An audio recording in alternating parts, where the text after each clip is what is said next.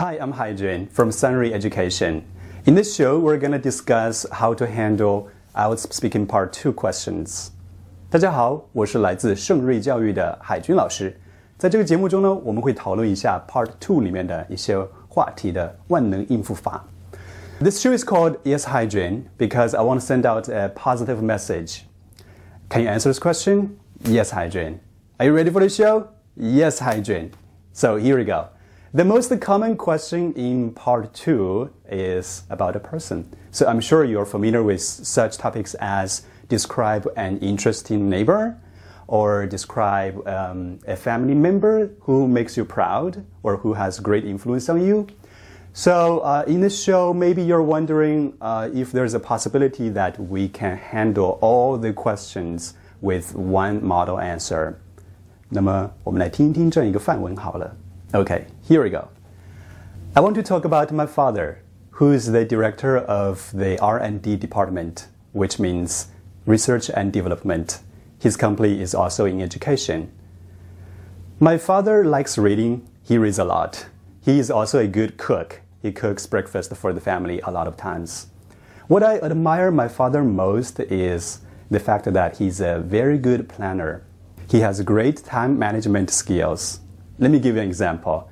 So, since he has a very busy schedule, he would make a, a very long list of all the dinners of the week and then go to the grocery store and get the stuff for the whole week. So, in this way, he doesn't have to go grocery shopping every day. I think that's very smart. And it really has a great influence on me as well.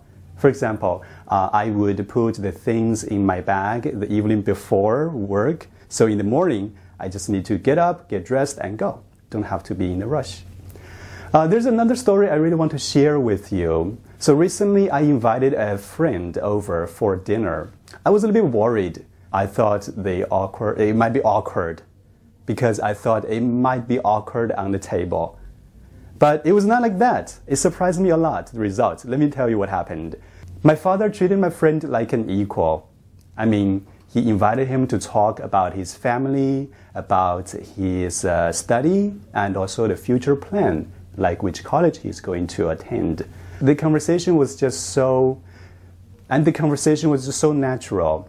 Um, I was very proud of having such a father who's very understanding, uh, polite, and also I think I get a lot of inspiration from his behavior uh, about how to be a polite person. So I'm very grateful for having such a father. 好，刚才就是我们的范文，是不是稍微有点长呢？Well, because I mixed a lot of stuff into that one model answer. Because also you can use this model answer to go with the six different topics.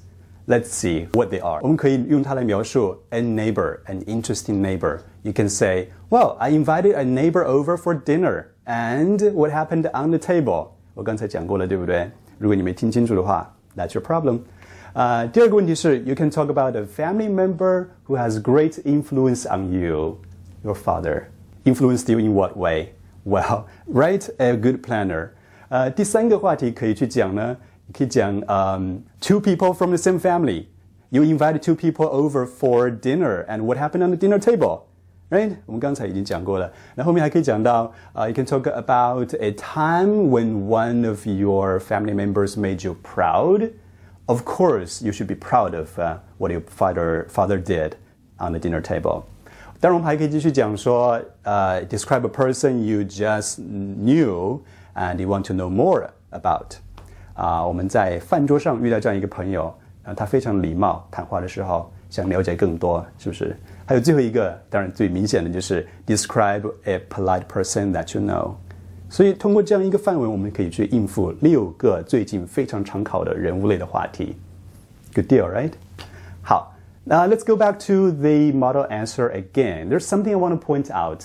Uh, one thing is uh, some some good use of grammar. 我们中间用了一些好的语法， 想一想有没有？其实有啦，比如说我一开始就讲到了，He's from R&D, he's the director of R&D department, which means 用了一个 which means 这一个从句。那同样的后面还用到了 What I admire most about my father is what clause. What 这个从句在考试的时候绝对加分，因为它可以让你的内容变得非常的有层次感。 What I admire most about my father is, right?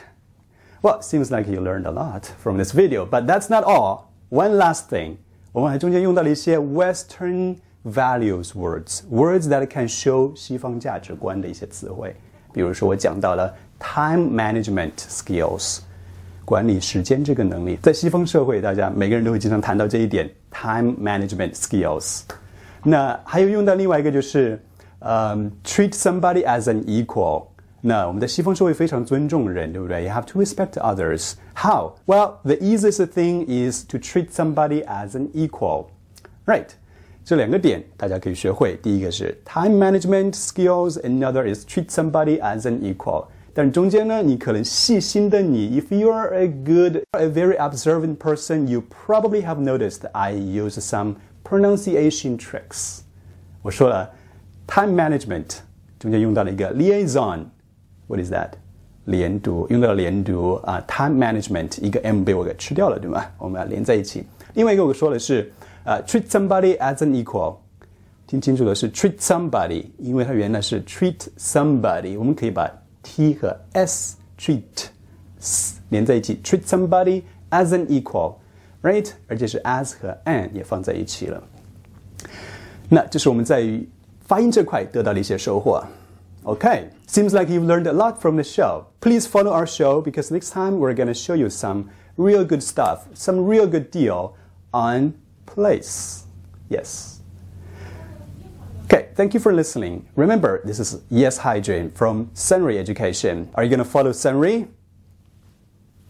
Yes Haijun.